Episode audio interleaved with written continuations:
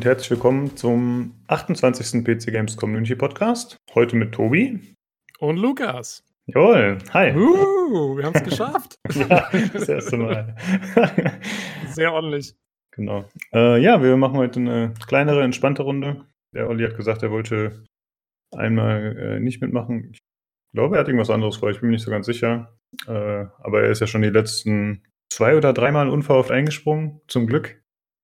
Äh, ja. sonst äh, hätten wir letztes Mal schon ein kleines Problem gehabt. Ja, und viereinhalb Stunden zu zweit machen ist dann auch nicht so gut. Deswegen. Äh, ja, dann hätten wir vielleicht auch zwei geschafft. Aber der Olli hat ja so viel gelabert. ja, er hat nicht aufgehört. Richtig, ja.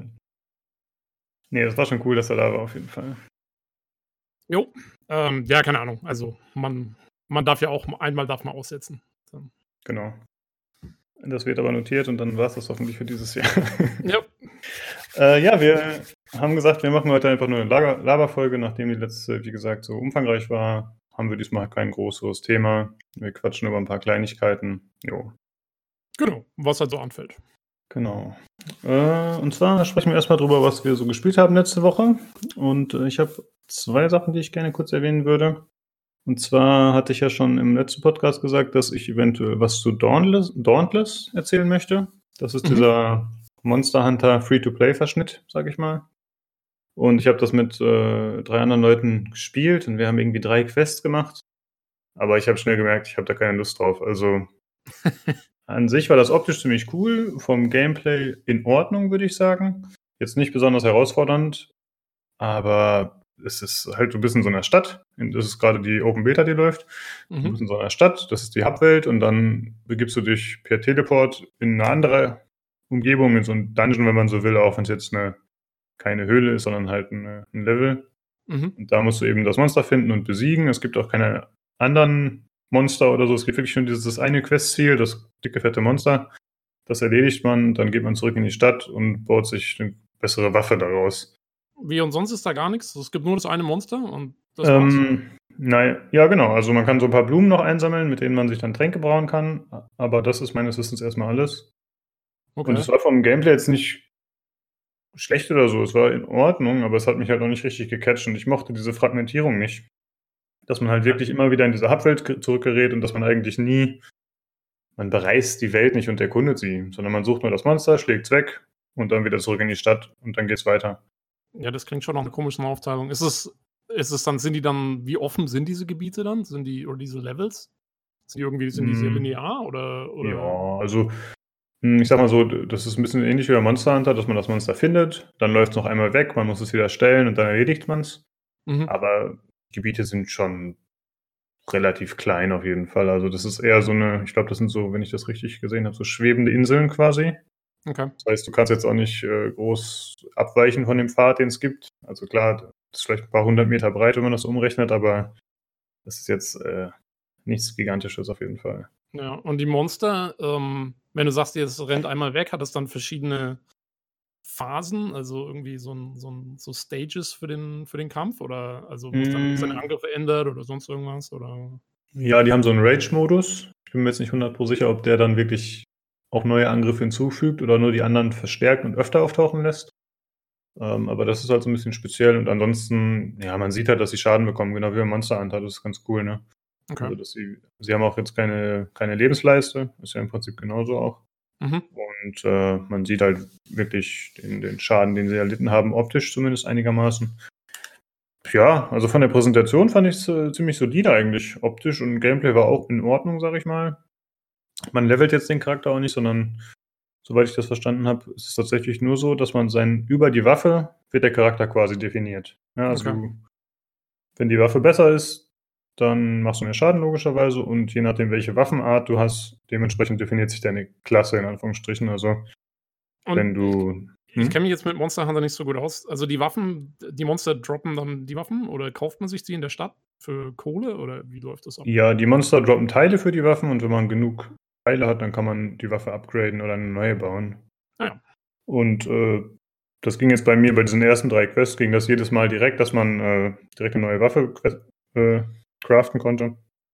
Aber ich denke mal, mit der Zeit wird das dann schwieriger werden, dass es halt länger dauert, bis man die Teile zusammen hat. Und hast du dann begrenztes Inventar oder so? Oder kannst du so viele Fragmente einsammeln, wie du willst? Ich glaube, du kannst unbegrenzt einsammeln. Also ich glaube, als Inventar hat man tatsächlich nur die Sachen, auf die man direkt zugreift. Es gibt jetzt in dem Sinne kein Inventar, wo du Sachen lagerst. Weil du hast halt Okay. wirklich nur diese Teile, die du einsammelst von den Monstern und diese Pflanzen. Aber Ja. da will ich mir jetzt nicht zu weit aus dem Fenster lehnen. Wie gesagt, ich habe halt nur drei Runden gespielt quasi. Aber da habe ich schon gemerkt, das catcht mich nicht so richtig. Und die War- anderen war dir- haben. War dir Hm? zu, zu, ähm, also äh, zu repetitiv dann oder, oder wie? Ja, das und wie gesagt, diese Fragmentierung, also dass keine kohärente Welt bisher existiert, das fand ich auch irgendwie ziemlich schade. So. Ja. Ist es noch geplant, weil du sagst noch? Mm, Da weiß ich nichts drüber. Äh, haben wir auch schon drüber spekuliert, ob ja oder nein, aber kann ich nicht zu sagen. Okay. Ich hoffe mal. Also ich, für mich sollte das eigentlich das Endziel sein.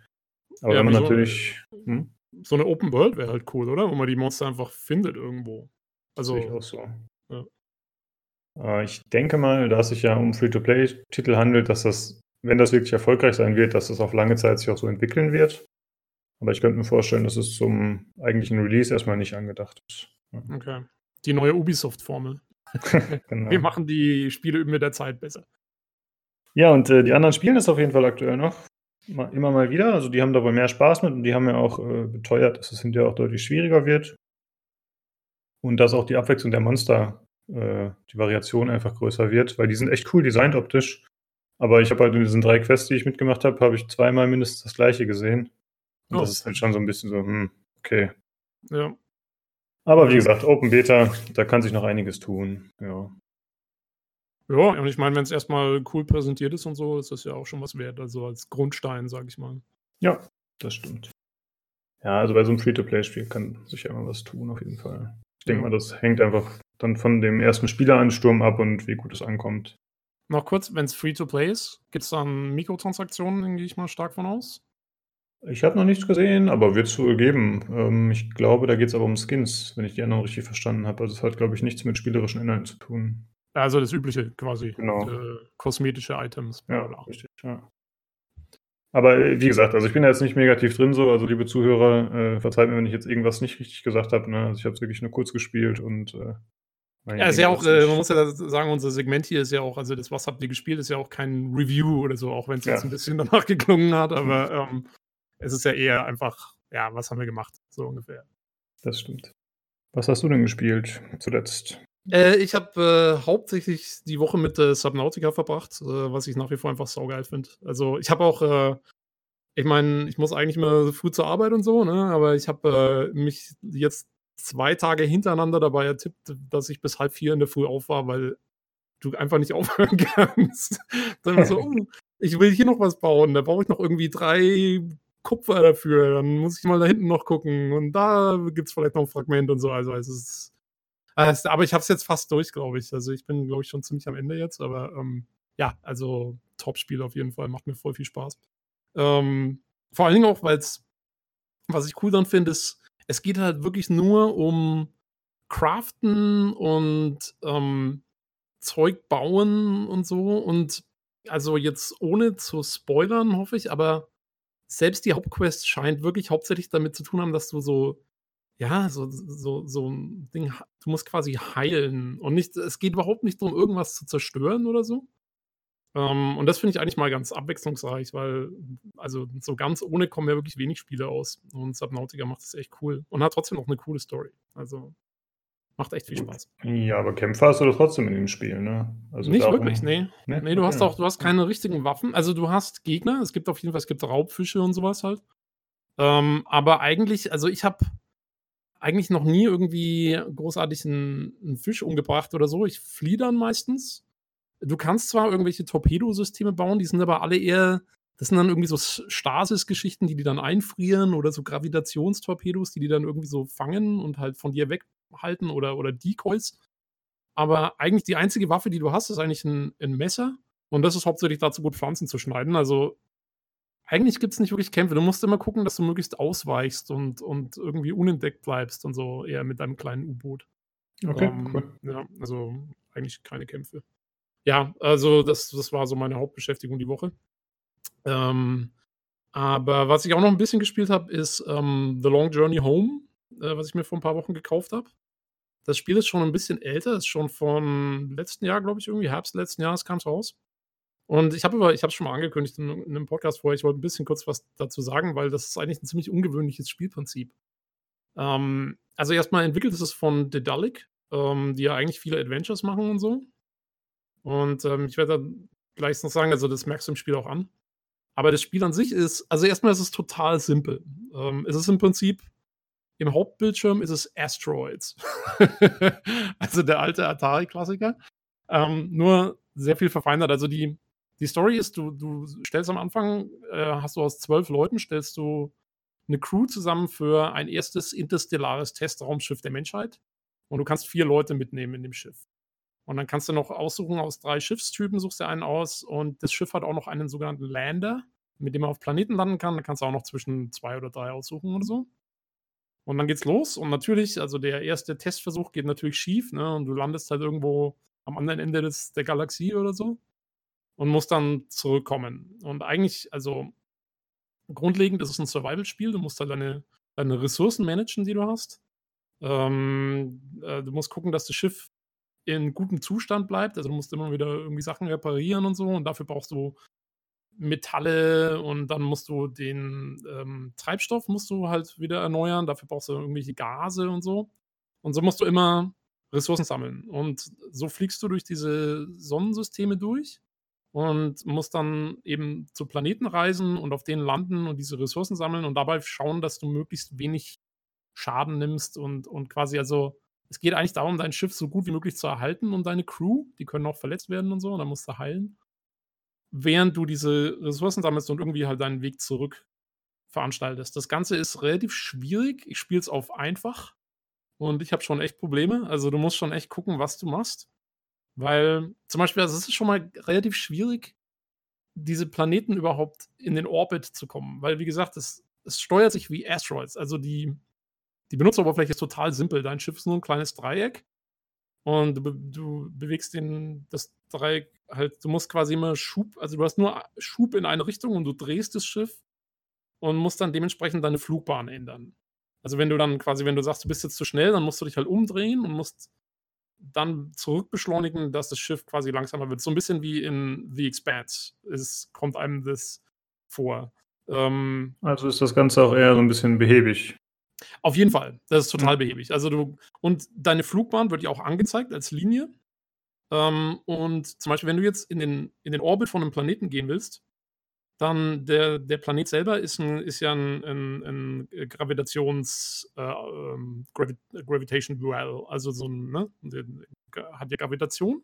Und ja. die wird auch angezeigt in der Karte. Also quasi, wenn du kaum Gravitation hast, dann siehst du, das ist wie so, ähm, wie so ein Grid siehst du im Hintergrund so ein, so ein, ähm, so ein Koordinatensystem und das ist grün und gleichmäßig. Und wenn du dann zum Beispiel in die Nähe vom Planeten kommst, dann siehst du, wie sich das so warpt. Ja, das kennt, kennt man das. Ich weiß, es gibt eine Folge von den Simpsons, wo die in 3D sind. Kennst du die? Nee. das ist ein bisschen ein spezielles Beispiel, aber da, da sieht man dann auch, sieht man so ein Grid und dann, dann warpt den Humor zum Beispiel auch in so ein schwarzes Loch rein und so. Und das, also wie so ein Trichter sieht es dann halt aus.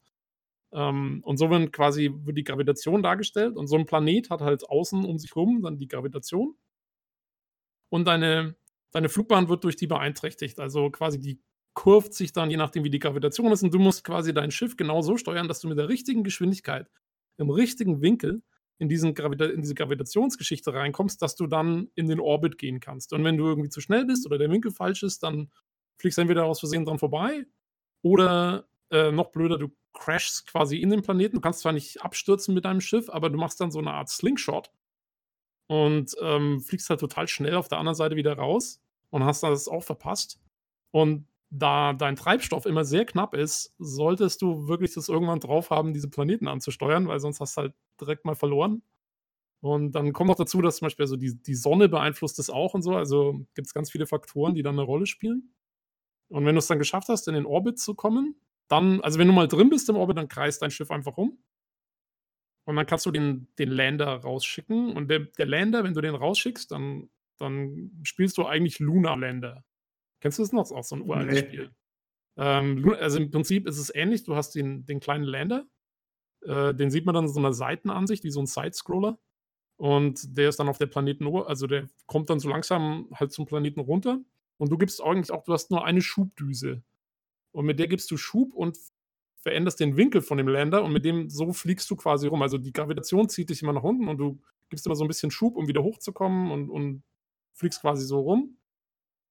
Und musst gucken, dass du dann so Points of Interest erreichst, die, wo halt irgendwelche Ressourcen zum Sammeln sind oder so.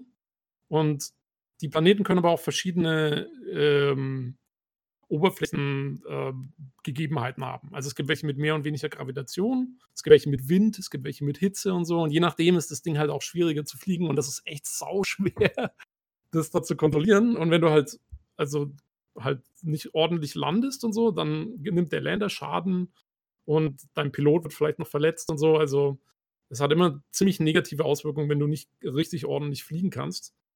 Und ähm, ja, das macht es halt relativ schwierig. Aber, also das eigentlich Coole, die, wie gesagt, die, die, die eigentlichen, die, die Kontrollmechanismen sind total simpel. Es geht immer nur darum, Schub geben und die richtige Richtung haben. Aber irgendwie macht es eine wahnsinnige Atmosphäre aus. Trotz dessen, dass die Präsentation wirklich simpel ist. Also es sind wirklich nur irgendwelche Bildschirme, feststehende Bildschirme oder halt diese Karte oder so oder dieser Sidescroller. Es ist wirklich jetzt nichts mit einer tollen Präsentation, aber irgendwie bringt es die Atmosphäre von so einem behäbigen Raumschiff mit seinem Lander und du bist da irgendwie abgeschieden, bringt es halt voll gut rüber. Und das andere, was cool ist dann, in jedem System kann dir Zeug passieren. Also du triffst oft, es gibt wahnsinnig viele Aliens, so verschiedene Rassen, die auch alle miteinander irgendwie interagieren. Und du triffst eigentlich in fast jedem System hast du irgendwie, kann dir sowas passieren, dass du auf einem Raumschiff triffst und dann kommt es halt darauf an, sind die jetzt friedlich, sind die feindlich? Dann hast du, du kannst mit denen kommunizieren und hast Gesprächsoptionen verstehst aber auch nicht unbedingt alles, was die so erzählen, wenn du die Sprache noch nicht kennst und so.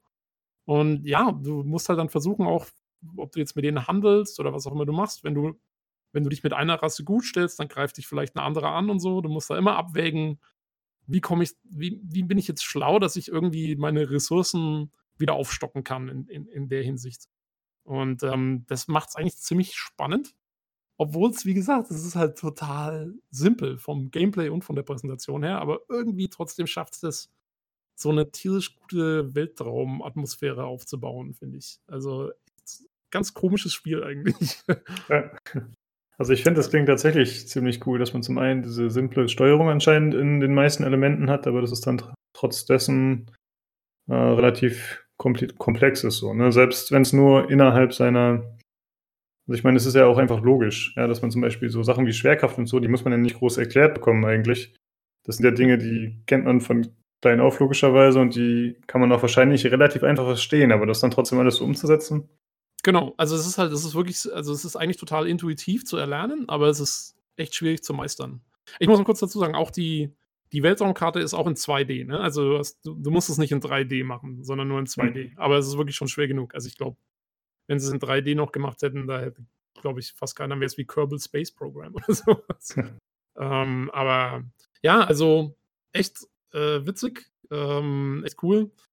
Der einzige Wermutstropfen bei der ganzen Sache ist tatsächlich der Preis. Also, ich finde halt dafür, es ist ein cooles Spiel und so, aber es ist halt, es ist definitiv mehr wie so ein Indie-Game. Ne? Also, es hat halt keine, es gibt nur so 2D-Cutscenes an drei Stellen und ansonsten sind es wirklich nur ähm, Standbilder und diese Karten und dieses Sidescroller-Zeug.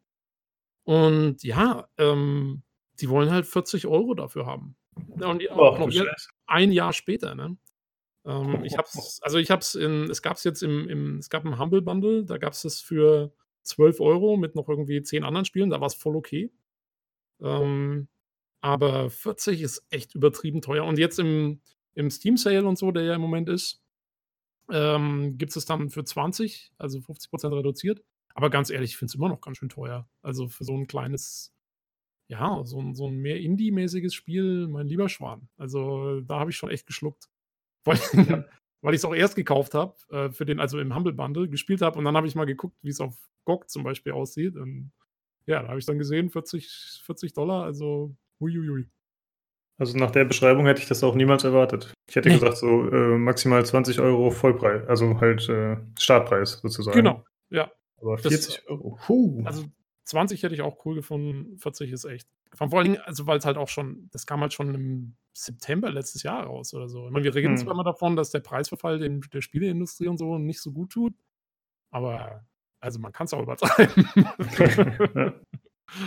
naja, also wer entweder tierisch viel Kohle hat oder falls es mal wieder in irgendeinem Bundle oder so ist, eigentlich empfehle ich das Spiel. Ich finde es eigentlich ziemlich cool. Und es hat auch so eine gewisse Suchtwirkung, aber wie gesagt, ich würde auf jeden Fall warten, bis es in irgendeinem Sale ist oder so. Ich muss mir dazu später mal ein Video anschauen. Ich meine, ja. du hast es jetzt ein bisschen erklärt, aber ich finde, man kann sich immer noch relativ wenig unter der Oberfläche vorstellen, wie das Ganze dann wirklich aussieht. Ja, Bin ich also gespannt. Es ist auch schwierig zu erklären, weil es echt viele Komponenten auch hat, die so mhm. ineinander greifen. Das Survival-Ding, diese zwei verschiedenen Steuerungen in diesen zwei Modi, Lander oder Schiff, dann die ganzen Alien-Geschichten und so, das läuft dann alles, halt diese ganzen Dialogoptionen, da ist es so ein bisschen Adventure-mäßig. Also die, die Kombination ist schon irgendwie cool. Ähm, ja. Jo.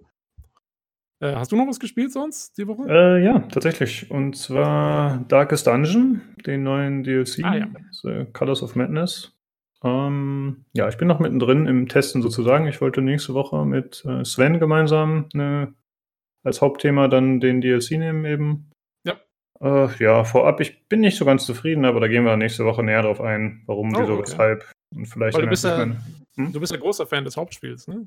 Ja, auf jeden Fall. Ich, äh, als ich rausgefunden habe, dass der DLC rauskam, ne, da hatte ich irgendwie, ich glaube, 110 Stunden oder so insgesamt gespielt. Oh, okay. Und dann dachte ich, okay, dann fange ich mal wieder ein bisschen an. Ich habe jetzt seit ein, zwei Jahren das Spiel nicht mehr gespielt und dann direkt wieder, weiß ich nicht, 70 Stunden oder so, seitdem das angekündigt wurde, wieder gespielt. das ist einfach so geil, das Spiel, wirklich. Ja, ja ich äh, kenne das so, so Suchtwirkung. ja, gerade bei rundenbasierten Spielen ist das ganz schlimm, finde ich. Oh ja, oh ja. Ähm, äh, ja, ähm, aber also macht ihr vielleicht im nächsten Podcast oder so dann einen richtigen. Äh, ja, ich habe schon mit ihm. Genau, ich habe schon mit ihm gesprochen. Wir wollten gucken, ob wir das nächste Woche schaffen. Das hängt ein bisschen von seinen Schichten ab und meinen, dass wir die zusammen timen können. Aber ich bin eigentlich zuversichtlich, dass wir da einen Termin finden. Ja. Jo. Cool. Aber ja, also, also schon mal vorneweg, du bist jetzt nicht so super angetan. Nee, leider nicht. Äh, wie gesagt, gehe ich dann nächste Folge darauf ein, warum. Muss man ja nicht direkt spoilern, aber ich bin nicht so ganz zufrieden. Wobei ich trotzdem finde, es ist ein Geld wert, aber meine persönliche Präferenz ist es nicht so. Okay. So. Äh, ich weiß nicht, ob man es hört, schon während wir sprechen, aber ich hoffe, dass man es während der Aufnahme hört. Ich habe mir mein Zimmer hier mit äh, Schaumwänden mehr oder weniger ausgekleidet. Es müsste weniger heilen. Ja, ich hoffe, du bist, das funktioniert. Du bist auf jeden Fall ziemlich klar, also zumindest ja. in, in meinen Kopfhörern. Mein, mein rechter Kopfhörer vibriert schon, weil du so viel Bass hast. okay. Passiert, mit meiner Stimme, das passiert mit meiner Stimme natürlich nicht, aber. ja, ich hoffe, das äh, funktioniert gut. Ich, ich habe schon natürlich äh, Leute gefragt, mit denen ich sonst öfter mal quatsche, über das Mikro, ob das besser geworden ist. Die sagen ja, aber ich glaube halt, wenn man es dann wirklich hören wird, äh, bei der fertigen Aufnahme, dann wird man es wirklich vergleichen können. Jo, also für mich hört sich gut an. Ähm, aber du gehst ja voll professionell jetzt hier. Ähm. Ja, äh, Patreon ist am Start jetzt auch. Nein, das hat mich immer ein bisschen gestört und äh, das war jetzt die Lösung, hoffentlich. Cool. Ja, wenn ich das hier machen würde, ich habe leider nur so ein Mini-Einzimmer-Studio-Geschichte. Äh, da kann ich mir leider mein Zimmer jetzt nicht komplett mit Schaumstoff auskleiden, sonst schaut es ein bisschen komisch aus. Ja, das stimmt. Ja. Bei mir ist das eben Arbeitszimmer. Ich meine, da gibt es auf jeden Fall äh, auch Varianten, die ganz okay aussehen optisch. Ja, vor allem. Also, gibt es ja relativ viel. Bei mir, wenn dann die Sirenen alle wieder reinkommen, ich weiß nicht, ob die dann noch verstärkt werden oder was da los ist. Jo, das würde ich sagen, war es, was wir letzte Woche gespielt haben. Und dann machen wir weiter mit dem Hörerfeedback. Und wir haben einen Hörerbrief bekommen. Äh, wieder von Leinert, aka Daniel, wie ich jetzt festgestellt habe. Jetzt habe ich es verstanden, mein Gott. Da stand ja. ich aber echt auf dem Schlauch das letzte Mal. Ja, habe ich aber auch nicht gecheckt gehabt. Ähm, ja. Und zwar schreibt er uns wieder per E-Mail. Aber warte, ist es, also ist es der Daniel, der hier schon mal mitgemacht hat? Ich gehe nicht davon aus, nee. Also kann natürlich sein, aber ich glaube, der würde uns eher im Forum kontaktieren. Stimmt. ich, ich schreibe ja auch so manchmal mit ihm. Also ich glaube, wenn er es wäre, dann hätten wir irgendeinen Hinweis dazu bekommen. Wahrscheinlich. Aber auf jeden Fall, also bis jetzt, äh, alle Daniels, äh, coole Leute. Genau, Grüße raus an die Daniels. ähm, ja, er schreibt: Hallo zusammen, ich bin es mal wieder. Und den dreieinhalbstündigen Podcast habe ich auch überstanden. Nach zwei Anläufen jedenfalls. Danke für eure Antwort auf meine letzte Mail im Podcast. Äh, wie das ursprüngliche Trade 2 mit dem Vorgänger zu tun haben sollte, wäre im Verlauf des Spiels ausgearbeitet worden. Das wäre der Titel gewesen, das wäre der Twist gewesen. Hier einmal ein Link dazu, natürlich mit Spoilern zu einem toten Spiel. Ähm, ja, ich, ich, denke, den, den, den Link werden wir auf jeden Fall unter den Podcast stellen. Ne? Genau, richtig, ja. Ähm, äh, ja, im Prinzip wird darauf eingegangen, wie der erste Teil mit dem zweiten verknüpft werden sollte. Ich denke, da können wir auch jetzt hier drüber sprechen. Das ist ja, wie er selbst ja, Ich mein, also, Spoiler dazu, das wäre Quatsch. ähm, ja, und zwar war es anscheinend so gedacht, dass man äh, diesen äh, Sky Marshal spielt. Ich habe den Namen jetzt natürlich schon wieder vergessen. Und äh, dass man mit dem Tommy, also dem Hauptcharakter aus dem ersten Teil, an einem bestimmten Punkt, äh, dass man den trifft und dass sich dann nach etwas längerer Zeit herausstellt, dass man quasi ein Klon ist und dass man mit Tommy gemeinsam immer wieder äh, den gleichen Kampf durchlebt. Ähm, ja, also hm? zunächst mal scheint es ja wohl auch so geplant gewesen zu sein, dass man dieser Sky Marshal, der ist, ähm, also Sky Marshal sind ja die, diese Sicherheitsleute, die quasi in Flugzeugen so undercover mitfliegen, sozusagen, oder wie Zivilisten und dann quasi da, falls irgendwas ist, äh, sollen die ja das Flugzeug sichern. Ich glaube, das haben sie nach 9-11 eingeführt. Ähm, und äh, im ersten Teil sieht man ja an in einem Level sieht man ja, dass ein ganzes Flugzeug quasi entführt wurde von diesen Aliens. Und das ist wohl das Flugzeug, wo der Hauptcharakter aus Prey 2 dann drin war. Und im ersten oder im Prolog-Level oder so kämpft man sich da wohl auch irgendwie raus aus diesem Flugzeug noch. Also, das ist wirklich in dem gleichen Setting wie Prey, wäre das gewesen. Und dann springt die Handlung irgendwie so zehn Jahre nach vorne und dann ist man eben auf, diesem, auf dieser Alien-Welt. Also, das ist schon ziemlich gut verknüpft eigentlich dann gewesen von Anfang an. Oder sowas gedacht, zumindest, ne? Ja, das klingt auf jeden Fall äh, nach einer interessanten Idee. Und äh, letzten Endes wäre es wohl darin aufgegangen, dass man, wie gesagt, Klon ist. Und äh, man steigt an der gleichen Stelle immer wieder ein, beziehungsweise man spielt dann zu dem, bis zu dem Zeitpunkt, wo man dann seine ganzen Vorklone findet, sozusagen tot. Und äh, wenn man das Spiel dann beendet, dann endet es damit, dass man äh, ja, dass man quasi sein Leben auf der Erde zu Ende lebt und äh, sein Leben zu Ende bringt und dann wacht man aber wieder auf und ist wieder mit dem Fingerschnips quasi als Klon wieder zurück und hat wieder mehr oder weniger alles vor sich. Ja. Zumindest ist das so meine Interpretation. Genau, eigentlich eine ganz coole Idee. Das mit den, mit den Klonen hat mich so ein bisschen an ähm, Eve Online erinnert. Da ist man auch, glaube ich, ein Klon. Und wenn man respawnt, kriegt man einen neuen Klonkörper. Das, das ist, glaube ich, genau das Gleiche. Kann sein. Ähm, ja, doch, bin mir ziemlich sicher. Ähm, was, ich, ich habe so ein paar Details, habe ich noch nicht ganz verstanden. Oder vielleicht waren die auch selber noch nicht so genau ausgearbeitet, weil auf der einen Seite sagen sie, man weiß nicht, dass man ein Klon ist. Bis zum Ende oder bis fast bis zum Ende, wenn man halt diese Körper findet dann. Und zum anderen gab es aber wohl auch die Idee, dass man sich für Credits einen neuen Klonkörper kaufen muss. Und wenn man keine Credits mehr hat, dann hat man auch das Spiel verloren oder so, was dann natürlich wenig Sinn ergibt, wenn man gar nicht wissen soll, dass man geklont wird. Das stimmt, hatte ich gar nicht gemerkt. Ja. Keine Ahnung. Und dann, und das andere, was ich komisch fand, war, ähm, die sagen irgendwie, man findet seine Klonkörper in der Basis der Feinde. Oder so. Also, wieso die Feinde einklonen sollen, ist mir jetzt auch nicht so ganz klar. Und dann vor allen Dingen. Nee, ich hatte das so verstanden, dass man die toten Körper dort findet.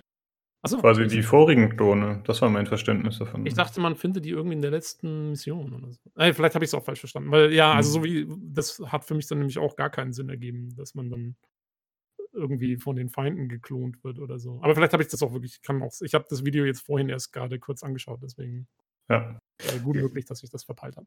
Es klingt auf jeden Fall nach einer coolen Idee. Ja, äh, schade, dass es das Spiel echt nicht gegeben hat. Vor allen Dingen, also ich fand auch das Konzept fürs Spiel klang cool. Also diese Open World in der Alien-Stadt mit der Kopfgeldjäger-Geschichte und so. Und die, der Trailer sah, klar, war so ein Cinematic-Ding, aber es sah, die Atmosphäre war schon so cool irgendwie. Und ja, ja. schade. Das stimmt. Ist natürlich, ähm, ich sag mal, von der coolen Idee mit dem Twist bis zur erfolgreichen Umsetzung, ne, das ist natürlich nochmal ein weites Stück, sage ich mal. Also nur weil das jetzt auf dem Papier so cool klingt, heißt das natürlich nicht, dass sie das auch so gut hinbekommen hätte. Äh, das hätten. ist richtig. Ja, wenn es das Aber, überhaupt ins fertige Spiel geschafft hätte, das ist dann auch noch die Frage.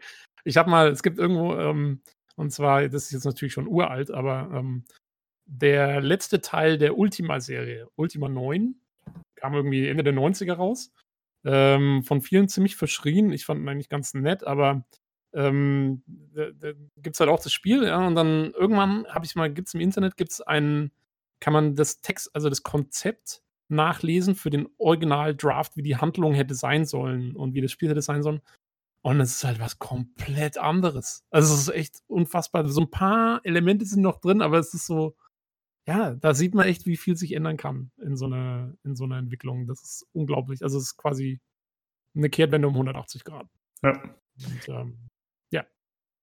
Aber, wie gesagt, Braid 2, coole Konzepte. Also wirklich schade, dass dann irgendwie, ich weiß auch gar nicht, was genau passiert ist, Bethesda und so. Da gab es dann irgendwie Ärger. Ja, er hatte ja anfangs, also da war halt so ein Video verlinkt in dem PC Games Artikel und in dem YouTube-Video meinte er, glaube ich, direkt zu Anfang, dass einige Mitarbeiter, die sich nicht äußern wollten, gesagt hätten, es hätte Probleme gegeben mit Human Head und dem Publisher oder so ähnlich. Ob das jetzt der ausschlaggebende Grund war, keine Ahnung, aber das ist ja schon mal so ein Ansatz, was ein Problem hätte sein können.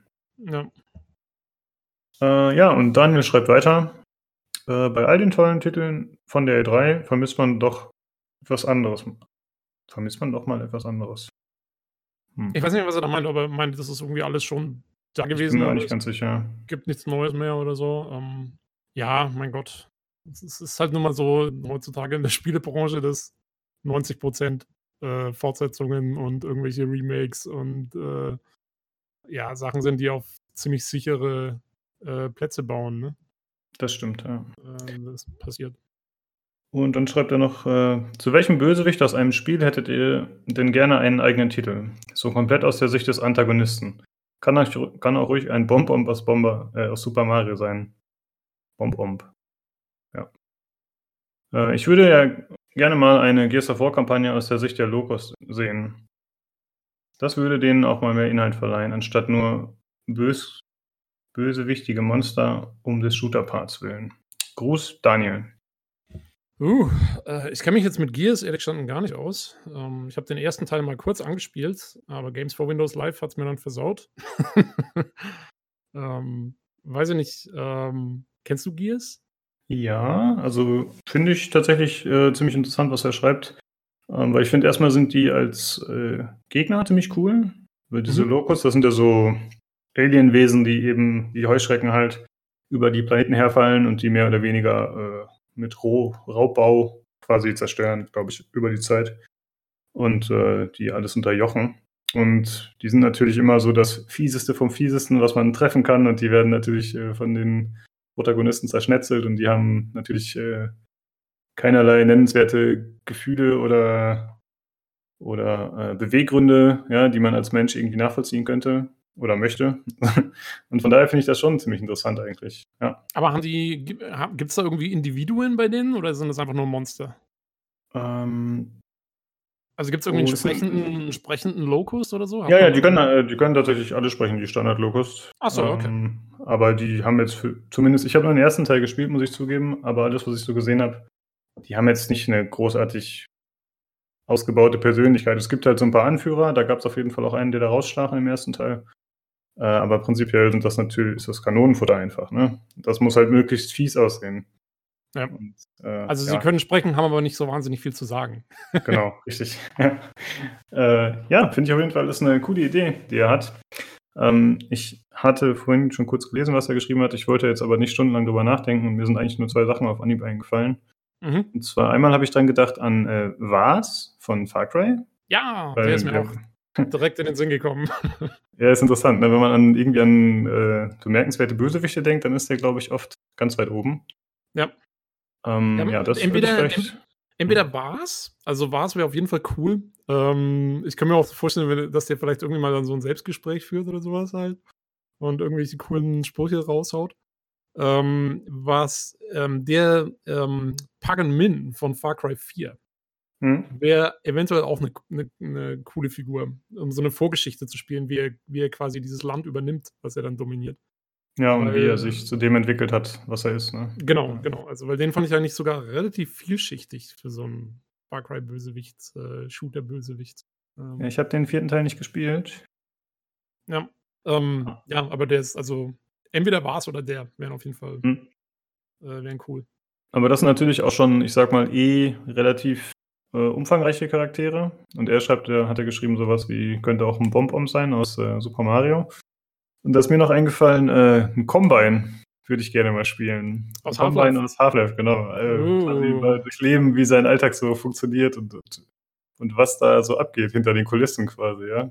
Das ist, äh, das wäre echt mal cool, ja. Vor allen Dingen, weil man weiß ja eigentlich fast gar nicht, was genau der Hintergrund ist, ne, von den, mhm. von den Combine und, und irgendwie, also man weiß zwar so ein bisschen, aber so genau, glaube ich, wurde es nie aufgelöst, ne? Ne, also ich wüsste noch nicht mal, ob das, äh, sind das richtige Menschen? Haben die Familie? Haben die einen Alltag? Oder sind die einfach äh, quasi nur abgestellte Killermaschinen auch? Ja, es wäre doch perfektes äh, Opposing Force Add-on für Half-Life 3. okay, wir kriegen erstmal noch Episode 3, oder nicht? Von Half-Life 2. Bestimmt. ähm, ja, das stimmt. Ich fand, also zum Beispiel, ähm, ich finde halt, also Opposing Force für Half-Life war schon sehr cool. Ähm, weiß nicht, hast du das gespielt? Mm -mm, ne. äh, das spielt aus der Sicht von einem Soldaten. Ähm, also die, die, ja, eigentlich einem ziemlich normalen, also klar, du bist irgendwie so ein Elite-Typ, aber ähm, halt dem, einem der Standardgegner eigentlich von, von Gordon Freeman. Und das okay. ist schon cool, dass die daraus halt so eine, und das ist echt eine coole, coole Story, die die da rausgezogen haben. Und es gibt natürlich auch dann so, ähm, so Interaktionspunkte mit der Originalstory. Äh, kennst du zum Beispiel, also Half-Life hast du gespielt, nehme ich mal an, oder? Ja. Ja. Und da gibt es doch eine, so eine ganz bekannte Szene, wo du, du übernimmst die Kontrolle über so einen Luft, über Luftschläge und musst damit dann in so einer Karte so, eine, so ein Tor aufsprengen. Hm? Und du bist dann auf so einem Militärradio und da kommt so eine Radiogeschichte irgendwie, dass jetzt die letzten Luftschläge kommen und so. Und im Opposing Force läufst du dann durch so eine Zentrale von den Militärs durch, also deinen Kumpeln. Und im Hintergrund sitzt halt einer, der gerade genau diesen Funkspruch abgibt, den halt Gordon Freeman dann in seiner Kampagne hört. Also okay, spielt so cool. parallel, halt. das, ist, äh, das ist echt ja. cool gemacht. Ja. Ähm, äh, ja, das, also da gäbe es auf jeden Fall coole Möglichkeiten. Ich habe, also ich habe mir auch so ein bisschen überlegt, ich finde, in vielen ähm, Spielen, wo ich es cool finden würde, die Antagonisten zu spielen, kann man sie sogar auch schon spielen. Ähm, also mir kommen vor allen Dingen so Echtzeitsachen, Echtzeitstrategiegeschichten in den Sinn, ja. Also, dass man zum Beispiel GDI und Nord spielen kann in Command Conquer, ist schon mal sehr cool. Ähm, oder auch in StarCraft, dass man auch eben die Zerg spielt. Ähm, das finde ich schon mal gut. Also es geht ja relativ häufig. Stimmt. Ähm, oder auch, ähm, ähm, was, was mir auch, also ich habe erst gedacht, naja, so Star Wars-Spiele äh, irgendwie aus der Sicht von einem Darth Vader oder so, aber dann ist mir auch eingefallen, eigentlich kannst du ja in vielen Star Wars-Spielen sogar selber so zur dunklen Seite übergehen. Ich denke mal an Knights of the Old Republic oder ähm, ähm, hier die Jedi Knight-Spiele, wo man dann irgendwann so einen Entscheidungspunkt hat. Also da geht es ja eigentlich auch schon. Stimmt, ja. Ja, also es gibt ja doch einige Spiele, wo es schon geht, finde ich. Äh, wo das Einzige, was mir eigentlich eingefallen ist, wo ich es auch mal richtig cool finde, wäre, wenn man ein zukünftiges Diablo aus der Sicht der, der Höllenkreaturen spielt. Also anstatt quasi eine, eine, ob jetzt zu entscheiden, ob du jetzt ein Paladin oder was weiß ich, irgendwie ein Magier bist oder so, entscheidest dich am Anfang halt, ob du irgendwie so ein Death Knight sein willst oder halt irgendwie irgendwelche krassen Dämonen. Und dann würde sich das eigentlich fast genauso spielen wie ein normales Diablo, nur dass du halt äh, irgendwelche Himmelskreaturen abschnetzelst. Ich wollte gerade sagen, du kannst ja nicht reihenweise Helden umlegen, dann das. Äh, nee, also genau, die Helden, so Helden wären dann halt auch eher so wie so die Bossgegner jetzt. ja. Aber ich meine, die, die Himmels, ähm, die Himmelsscharen sozusagen, die heißen ja schon Scharen, die müssen ja auch irgendwelche, da, da müssen ja auch irgendwelche Unterlinge sein. Stimmt. da kommen irgendwelche verkrüppelten Engel und so. Deformierte Viecher. Ja, oder, oder halt auch, oder irgendwie, dann macht man halt so eine Story, wo zum Beispiel die Leute von Sanctuary, also von der Welt, halt irgendwie eine richtige Armee mal aufstellen. Und es eben nicht immer nur um, um irgendwelche Helden geht, sondern halt so eine richtige krasse Armee Stimmt. und dann ja. schnetzest du halt die nieder oder so. Äh, das fände ich mal witzig. Also ja. ähm, so ein bisschen ähm, es, es, gab ja Over, Overlord, glaube ich, hieß es, ne? wo du so einen, mhm. so einen Dämonenchef auch irgendwie spielst. Ähm, äh, und, und das aber so quasi mit dem Diablo-Gameplay, finde ich schon mal ja. irgendwie cool. Und ähm, ja, und die, die, billigste Antwort, die man auf seine Frage natürlich geben kann, äh, Daniel, ist ähm, ja Dungeon Keeper. Das spiele ich jetzt mal, könnte man ja mal die Antagonisten spielen. Das wäre mich dann wie jedes andere Spiel auch. ja, ich muss sagen, ähm, eigentlich würde ich mir generell mehr Spiele wünschen, wo man den Antagon oder den Anti-Helden, Antagonisten, was auch immer spielt. Also ich meine, letzten Endes ist er ja trotzdem der Protagonist, wenn man quasi ihn spielt, denke ich mal. Aber ähm, ich meine jetzt noch nicht mal bezogen auf bekannte Spieleserien, sondern dass man öfter mal den Bösen quasi spielt, weißt du? Mhm, Also zum mhm. Beispiel wie in äh, The Darkness heißt es, glaube ich. Ich, Oh äh, Gott, ja. ich meine den zweiten Teil natürlich. ähm, weil da ist es, glaube ich, schon so, dass man eher doch eine ambivalente Figur spielt, die auch eher der bösen Seite zugeneigt Oh ja. ist oft. Ja. Ich habe das, glaube ich, äh, eine Stunde oder so angespielt, Hm? Darkness 2, und dann habe ich es wieder weggelegt, weil das war mir irgendwie zu krass. Also zu brutal, oder was? ja, zu, nicht unbedingt zu brutal, aber einfach zu. Mir war der, der Protagonist echt zu böse irgendwie. Also, ich habe irgendwann so, den will ich jetzt echt nicht spielen. Das ist einfach nur ein fieser Typ irgendwie. Keinen Bock gehabt. ja, gut, das ist natürlich die Gefahr, die dann dadurch entstehen kann, ne? dass man nicht genug Leute damit abholt, während man mit so einem Ja. strahlenden Ritter wahrscheinlich die meisten äh, zufriedenstellen kann. ich ich finde halt, wenn du irgendwie so einen fiesen Typ spielst, dann muss es halt irgendwie, dann muss der tierisch viel Charakter haben. Also, Mhm. ähm, das ist halt dann total wichtig. Jetzt gar, mir fällt jetzt leider kein Spiel ein, aber ich bin mir sicher, dass ich schon irgendwie so so Was ist dann mit äh, Shadow Warrior 2? Oh, das habe ich nie gespielt. Ich auch nicht, äh, aber ich glaube, da ist es ja auch so, dass man, äh, man schnetzelt ja haufenweise Dämonen weg, aber man ist jetzt gerade auch nicht der Netteste selbst, glaube ich. Ja, okay. Ähm, ja, ja, oder also wie, weil zum Beispiel bei Command and Conquer zum Beispiel habe ich es geliebt, als, als Nord zu spielen, weil Kane halt einfach so sau cool ist. Und ähm, äh, oder, oder eben, oder die, die, die Zerg und äh, Kerrigan bei StarCraft. Du brauchst halt irgendwie, du brauchst so einen Charakterkopf. Das kann schon ein Bösewicht sein, aber dann muss er halt wirklich, oder sie, äh, muss halt dann echt richtig cool irgendwie in Szene gesetzt sein, dass, dass ich da dabei bleibe. Und das, das hat mir bei The Darkness 2 so ein bisschen gefehlt. Ich fand, der war einfach nur blöd. Okay. ja. Also, das war zumindest meine Auffassung davon.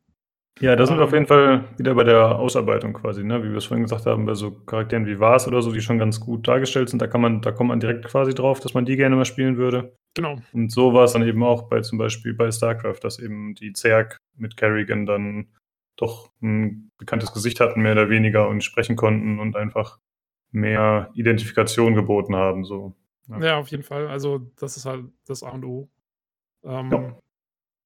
Jo. Ah ja, und ich wollte noch sagen, also ich habe echt, weil ich habe die, die, also wir haben ja die Frage schon vor ein paar Tagen gekriegt irgendwann. Und ich habe echt äh, immer mal so, wenn ich mal fünf Minuten hatte, mal wieder drüber nachgedacht, was mir noch einfällt. Und viele gab es aber echt nicht. Ne? Also so die ganzen großen Spielserien und so, da habe ich mir immer mal so überlegt, wie es jetzt wäre. Ähm, und eigentlich bei den meisten, muss ich sagen, kam es mir jetzt nicht so passend vor, weil die Bösewichte halt oft, du, du kannst, du könntest halt nicht das Spielkonzept einfach umkehren, weil klar, also als Protagonist kämpfst du oft gegen viele äh, so Mooks, ja, so, so die ganzen kleinen Typen. Also könntest du jetzt zum Beispiel bei einem Action-Adventure, nehmen wir mal zum Beispiel Assassin's Creed. Äh, ja, was du da, du, du schnetzest dich da ja auch durch ganze Reihen von, ähm, von den Anhängern von jetzt zum Beispiel irgendwie dem Obertempler durch und so. Und dann wäre ja das Gegenstück wäre eher, dass du die Leute verwalten musst, als dass du jetzt irgendwie selber großartig was machst. Ähm, man es gibt sogar, es gibt ja ein Assassin's Creed, wo du sogar einen Templer spielst. Das ist aber auch eher so halbe halbe. Ähm, aber ja, bei den meisten Spielen, so die ich eigentlich immer so spiele, ging es relativ schlecht. Oder zum Beispiel Mass Effect. Ja, wie, wie willst du die Reaper spielen? das ging ja, Ja, irgendwie. das stimmt. Aber Das ist man- irgendwie schwierig. also ich verstehe seine Frage auf jeden Fall so, dass man äh, quasi auch ein neues Spiel darum entwickeln könnte. Also es muss ja nicht quasi das Gegenstück komplett sein.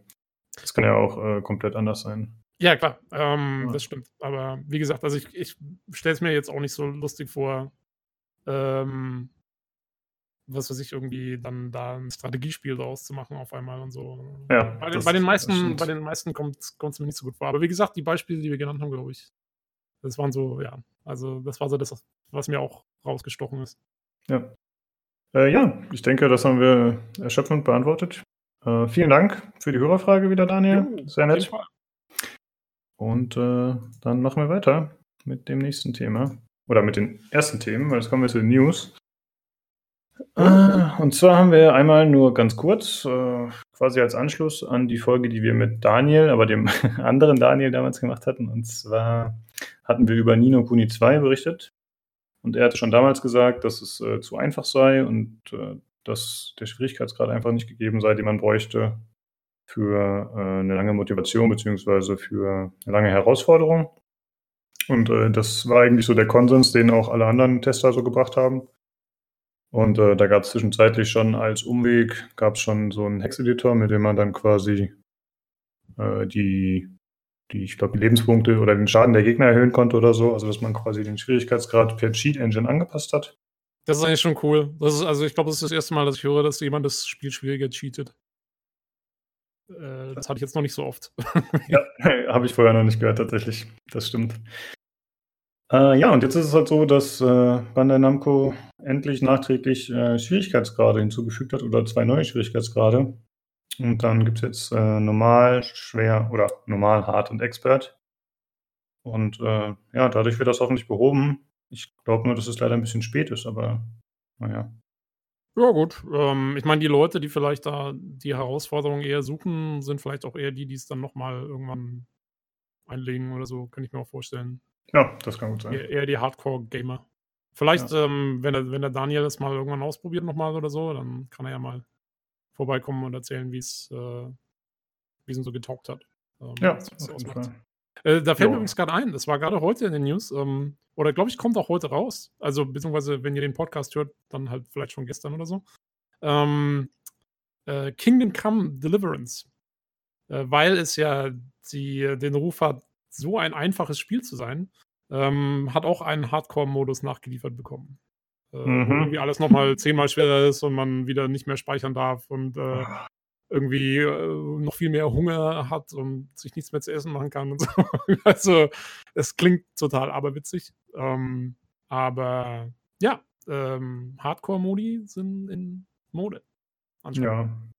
Also es klingt ein bisschen frustrierend, muss ich sagen, Kingdom Come Deliverance in Hardcore. Aber solange etwas optional ist, finde ich super.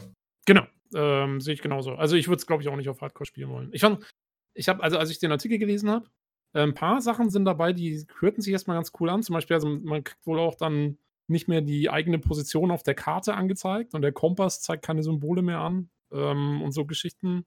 Und du hast keine Lebensenergieanzeige mehr auf dem Bildschirm, sondern musst das dann irgendwie so selber dir überlegen, wie es jetzt ist. Äh, und auch die Ausdauer nicht mehr. Das finde ich eigentlich ganz cool. Ähm, so als Option. Ich würde ganz gerne bei so, bei so Sachen, hätte, würde ich gerne die einzelnen Features anwählen können. Verstehst du? Also, dass ich quasi sagen kann, okay, ich will jetzt die Ausdauer gar nicht sehen, das, mhm. ähm, oder die, meine Position auf der Karte, damit ich mich wirklich selber zurechtfinden muss. Aber ich will jetzt nicht unbedingt, dass deswegen auch gleich alle Gegner fünfmal so schwer sind oder so. Das, das finde ich halt cool, wenn man das irgendwie einzeln ja. dann auswählen kann. Das sind meiner Meinung nach auch die besten Abstufungen für entweder für eine gute Immersion oder eben für Schwierigkeitsgrade, dass man sagt, ich will einzelne HUD-Elemente ein- und abschalten können. Aber das bieten ja leider die wenigsten Spiele. Ja, da muss man wieder sagen, da war Assassin's Creed Origins mit diesem nachgelieferten, äh, wie ist das Ding, Animus Control Panel oder so, war da absolute Spitze. Da konntest du ja wirklich jedes einzelne Byte von dem Spiel neu einstellen, wie du wolltest. Äh, ja, das ist sehr cool. Okay, dann das wollten wir eben nur kurz anbringen. Äh, ich meine, wie gesagt, ist schon lange her, dass wir darüber erzählt haben über das Spiel, aber ich wollte es einmal erwähnen. Und als nächstes kommt ein Thema, was wir oder ich letztes Mal unterschlagen hatte. Ne? Zur E3 hatte ich vergessen, das zu erwähnen. Das ging irgendwie unter bei den ganzen News, die wir hatten, bei den ganzen Links und so. Und zwar gibt es äh, ein äh, gibt es erstes Gameplay zu The, Shirt, The Search 2. Mhm. Ähm, der erste Teil war ja, ja gut, wie erfolgreich er war, weiß ich nicht, aber er war zumindest ganz gut angenommen, würde ich mal sagen. Und äh, war auf jeden Fall mal was anderes gegenüber dem Dark Souls-artigen Fantasy einerlei. Ne, ja. Das ging in eine andere Richtung, was ich ganz cool fand.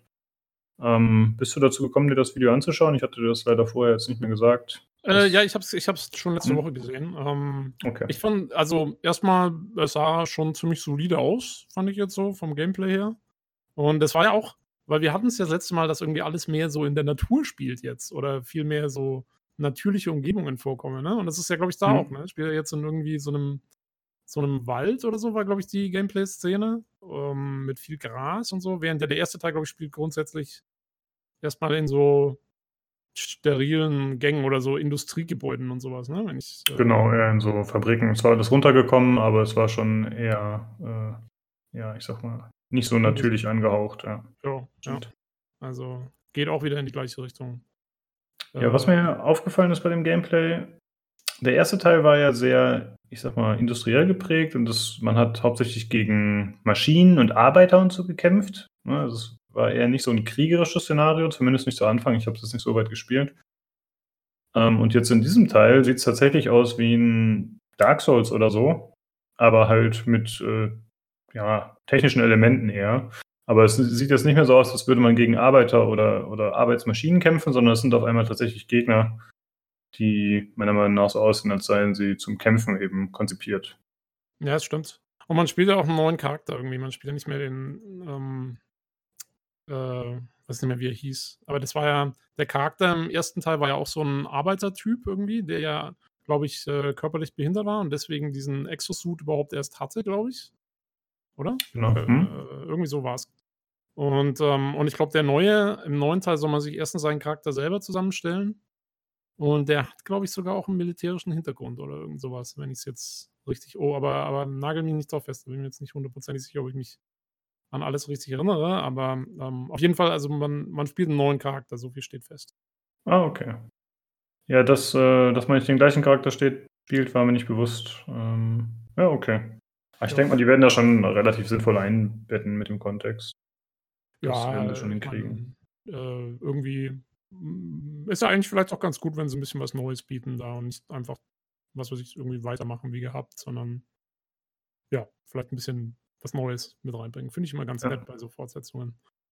Was ich ganz Ähm. cool fand an dem Gameplay, dass man sieht, äh, der Charakter hat ja so, ein, ja so eine Mischung aus Hammer und Axt, so ein fettes Teil. Aber tatsächlich in manchen äh, Kampfbewegungen wird es dann auseinandergenommen und der hat dann so zwei kleinere Äxte. Hast du das gesehen? Oh nee, das ist mir gegangen. Das äh, finde ich ziemlich cool auf jeden Fall. Gefällt Okay. mir. Ah. Ja, cool. Ähm, ja, ich habe ja, also ich habe jetzt The Search 1 nicht gespielt selber, aber ziemlich viel Gutes drüber gehört. Ähm, auch so von dem, ja, vom, vom Stil her auch und so irgendwie. Ähm, sieht das alles schon ziemlich cool aus. Das Einzige, womit ich nicht so viel anfangen kann, ist ähm, Nahkämpfe in, in Science-Fiction-Szenarios. Das ist für mich immer so eine Geschichte, wo ich sage irgendwie, wieso würde man im Jahr 2500 oder wann auch immer äh, noch mit einem irgendeinem Schwert rumrennen oder so oder mit irgendeiner Axt, wenn du äh, wenn du eigentlich ja Gewehre haben müsstest und so weiter. Don't bring Ja. a knife to a gunfight, sag ich bloß. Das verstehe ich. Dann ist wahrscheinlich das äh, halbe Warhammer-Universum für dich eine ganze Farce, ne? Ja, nee, Warhammer ist, äh, 40.000. Komm, kam, bin ich auch noch nie so reingekommen ins Warhammer okay. Universum. Ja, das werden wir auf jeden Fall verlinken, den Artikel, und da sieht man auch mal das Gameplay zu The Search. Äh, ja, ich finde, es sieht ganz cool aus. Ich hatte nur den ersten Teil in die Demo des ersten Teils gespielt und das war auch mein erstes äh, Souls-like-Spiel. Mhm. Und boah, ich habe gemerkt, ich bin dafür nicht gemacht. Ich habe keine Lust, da zu sterben und dann mich wieder durch 20 Mal die gleichen Gegner durchzuschnetzeln. So, das fand ich ein bisschen frustig, ehrlich gesagt. Ja, das war für mich auch der zweite Punkt. Ich bin mir auch nicht sicher, ob ich da frustresistent genug dazu bin. Also früher vielleicht mal, aber heutzutage, wenn ich eh nicht so viel Zeit immer zum Spielen habe, dann kann ich das immer nicht brauchen, dass ich irgendwie irgendwelche Sachen fünfmal angeben muss. Ja. Also ich bin einer von den, von den Verweichlichten in der Zwischenzeit. Ich auch, teilweise. Es kommt immer aufs Spiel an. Darkest Dungeon ist dann auch wieder hart, aber auf eine andere Art und Weise irgendwie. Ja. So, dann machen wir weiter mit Steam und einem äh, Feature, was bekannt gegeben wurde, oder ja, einer neuen Funktion. Und zwar Mhm. kann man sich anzeigen lassen, wie viel Geld man ausgegeben hat bereits in Steam. Und das hat äh, im Forum auf jeden Fall für Reaktionen gesorgt. Wolltest du Ja. dazu ein bisschen erzählen? Jo, äh, ich habe mich gewundert, wie viel ich schon ausgegeben habe. Ich glaube, so wie fast jeder andere auch. also, ähm, ich, mich, ich will ja sagen, also mich wundert ja, dass Valve diese Funktion überhaupt einbaut, weil wenn überhaupt streckt es doch die Leute nur ab. ähm, wenn man sieht, irgendwie so, uh, schon so und so viel Kohle ausgegeben, jetzt muss mal Schluss sein. also, also es wundert mich, dass sie das äh, so freigebig anzeigen. Äh, also ich, wir spielen mal mit offenen Karten. Bei mir sind es, ähm, äh, ich glaube, gut 1700 Dollar ähm, sind, haben sich zusammengeleppert. Und ich glaube, mein erster Kauf war, dürfte gewesen sein in irgendeinem Sale 2010 oder 11. Also ich habe zwar Steam selber habe ich schon seit Half-Life 2, aber ich glaube, das, ist das erste Mal, dass ich auf Steam was gekauft habe, dürfte 2010 oder 11 gewesen sein. Also über die Okay. letzten sieben, acht Jahre 1700 Dollar. Ja, ist schon ordentlich. Ja, man muss halt noch dazu sagen, das sind natürlich nur die Sachen, die man über Steam gekauft hat. Ich Ja, habe genau, das kommt ja noch dazu. ähm, ja, und da sind auf jeden Fall im Forum, also waren die Reaktionen ja äh, Also viele haben halt gepostet, wie viel sie ausgegeben haben bereits. Also ich, ich will nur kurz sagen, also ganz großes, äh, naja, ich weiß nicht, ob man es Glückwunsch nennen darf, aber Michael G., glaube ich, hat äh, den Vogel abgeschossen. ja, ja, er hat, glaub, ja, ich weiß nicht, ob wir das jetzt hier sagen sollen, aber ich denke schon, er hat es im Forum geschrieben. Er hat, er hat es im Forum geschrieben, ach, Genau, er hat irgendwie an der 20.000 Euro-Marke ge gekratzt hat geschrieben. also das ist schon krass. Äh, hey, aber ja, who are we to judge, right? Wir haben auch ja, schon ja, so nee, viel Kohle ausgegeben, so, da denkt man sich, ja. Ja, ich meine, und wie gesagt, äh, schon mal, äh, wenn du einen neuen PC kaufst, äh, alle fünf Jahre oder so, kostet das Ding ja allein schon irgendwie 2000 äh, oder, oder was weiß ich, 1500 oder mit einer ordentlichen Grafikkarte, wenn du reinbaust und so. Ähm, und wenn du dann keine Spiele dafür kaufst, mein Gott, dann lohnt es sich ja auch nicht. Also. ja, das stimmt. Ich, ja, ich, ich lasse es mal, für mich lasse ich es unter laufende Kosten äh, laufen. Also mir ging es genauso wie dir. Ich war äh, überrascht bis schockiert, aber ich war jetzt keinesfalls äh, entsetzt oder, oder dass ich also es, ist, es hat mir jetzt nicht leid darum so. Ich bin in einem ähnlichen Bereich wie du mit Total, ich glaube auch 1700 oder 800. Mhm. Ähm, seit 2009, denke ich mal, oder so. Ich habe aber auch viele Spiele über Keyseller gekauft die letzten Jahre. Also da kommt auf jeden Fall noch mal was dazu. Okay. Und ich hatte ja schon mal erzählt, dass ich ungefähr 500 Euro in Dota äh, Microtransactions reingehauen habe, in Skins ah, und so. Und ich denke, sind, das ist da auch mit drin. Die sind da mit drin, okay, ja, okay. Ich denke um, ähm. schon. Also macht für mich nur Sinn, dass alle, es hieß ja, glaube ich, alle Ausgaben bei Steam oder so ähnlich. Ja, ich, nee, nee, ich denke schon auch, dass die da mit drin sind. Ja. ja. Ähm, Kann okay, ich also theoretisch also, noch verkaufen, aber gut. um, ja, ich meine, also bei mir, ich, ich kaufe zwar eigentlich nicht über Keyseller, aber ich kaufe halt ab und an auch mal einen Humble Bundle oder ja, irgendwo gibt es dann vielleicht mal doch irgendwie ein Angebot. Ähm, obwohl ich glaube, Humble ist eigentlich das Einzige, wo ich Steam Keys drüber gekauft habe bis jetzt. Mhm. Ähm, aber ja, mein Gott. Also ich, ich bin jetzt also irgendwie entsetzt oder so war ich auch nicht. Also es ist halt, ich meine, es ist unser Hobby. Und ja, wir machen einen Podcast drüber. Hallo. So ist es. Ja. ähm, da kann man mal ein bisschen Kohle reinstecken. Sehe ich auch so. Sehr gut. Äh, ja, kann man sich im Forum auf jeden Fall mal durchlesen, was die Leute so jeweils schreiben. Viele haben gepostet, was sie schon ausgegeben haben. Sie tauschen sich aus, ob sie jetzt verrückt sind oder den längsten haben, je nachdem. äh, ja. ja, ist interessant auf jeden Fall. Äh, wir verlinken das Ganze. Ähm, ich will nur sagen, diese hm? 1000, 1700, 1800 liest man relativ häufig, lustigerweise. Wenn man den Thread sich anschaut, es sind einige Leute in dem Bereich zu haben. Also das scheint so, wir sind auf jeden Fall im Durchschnitt. Also okay. in, der, in der Community. Ja. okay. Äh. Okay, dann machen wir weiter mit äh, einer News, die Twitch betrifft, beziehungsweise Leute, die über Twitch gestreamt haben. Und zwar wurden äh, mindestens ein Dutzend Twitch-Streamer für 24 Stunden gesperrt. Äh, und zwar anscheinend, weil sie äh, Musik abgespielt haben, eines Labels oder eines Rappers während des Streams. Ähm, naja, das hat halt für ein bisschen Aufsehen gesorgt, da das natürlich nicht äh, täglich passiert. Normalerweise ist es ja recht üblich, dass die Leute streamen und dabei Musik spielen und dann wird die Musik hinterher oft nur gemutet, glaube ich, ne? über so einen Algorithmus das passiert das, glaube ich. Ja, also ich kenne mich jetzt mit Twitch nicht so gut aus, aber bei YouTube ist es zumindest so, dass dann, oder das ganze Video wird dann bei YouTube zumindest gemutet. Also kann sein. Ja, bei Twitch ist das auch so, dass du, wenn du äh, dir eine Wiederholung quasi anschaust von irgendeinem Stream, dann gibt es so eine Meldung, da steht dann sinngemäß so, es wurden Teile des, des Videos, äh, wo, da wurde der Ton aktiviert, äh, deaktiviert während, wegen urheberrechtlich geschützter Musik. Ja. Also es gibt es auf jeden Fall schon länger. Ich finde jetzt eigentlich weniger dramatisch, dass die Leute für 24 Stunden gesperrt wurden. Ich meine, ja, das passiert. Ähm, aber ich finde, also das Ganze hat halt auch so ein bisschen so eine allgemeine Diskussion über das Urheberrecht irgendwie mal wieder hervorgerufen. Vor allen Dingen, weil das ja auch, glaube ich, jetzt verschärft wird durch die EU demnächst. Oder ist schon, ich weiß gar nicht. Ähm, und zwar so, dass auch ähm, das quasi alles, also wenn du irgendwas uploadest ähm, auf irgendeine Webseite oder so in Europa, dann ist diese Webseite jetzt dafür verantwortlich, dass dort keine Urheberrechtsverletzungen drin sind. Und da gibt es jetzt dann einen Filter, wo das durchgejagt wird irgendwie. Wohl von, ich glaube, von öffentlicher Seite her. Und diese Filter erkennen quasi, wenn du irgendwelche Markenverletzungen drin hast. Und es geht so weit, dass wirklich ähm, dass du laut der Rechtsprechung dürftest du zum Beispiel keine Memes mehr machen von, irgend, von irgendwelchen Filmen oder so, die urheberrechtlich gesetzt äh, sind. Und die haben gesagt, dieser Filter, der geht teilweise so weit, dass er, wenn einer ein T-Shirt anhat, wo von irgendeiner Marke was auf dem T-Shirt drauf ist, dann kann es sein, dass du dadurch, dass du dadurch schon auf den Filter anschlägst.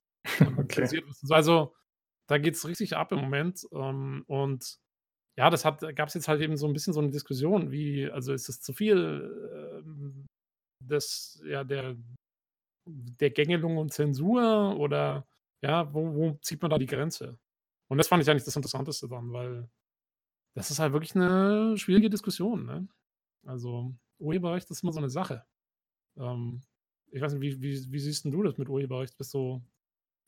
Also in dem Fall, den wir jetzt hier als News verlinken werden, da ist es für mich komplett eindeutig. Ja, die haben Musik von jemandem gespielt, äh, der, der, der, die Rechte daran behält und dann brauchen sie sich nicht wundern, wenn sie gesperrt werden oder die ja. Videos äh, keinen Ton mehr haben.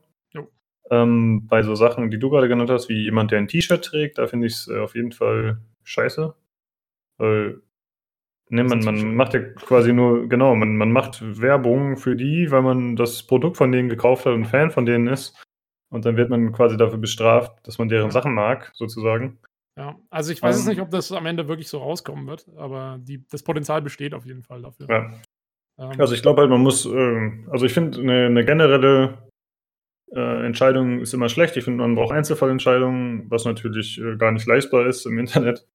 Aber im Prinzip ja. muss man gucken, was hat derjenige damit vor, was macht er damit, äh, wie verwendet er das, äh, hat er das Ganze monetarisiert oder nicht. Ich finde, da sind viele Gesichtspunkte, die damit reinspielen. Ja, was ich halt immer, also was ich mal finde, ist, ähm, klar, du kannst so einen Filter laufen lassen und so, ja, aber was der Filter machen sollte, ist, der sollte nicht jetzt irgendwie zensieren, was, was im Internet kommt, sondern der sollte einfach dem Markeninhaber dann eine Nachricht quasi schicken, hier, wir haben deine Marke da und da gefunden.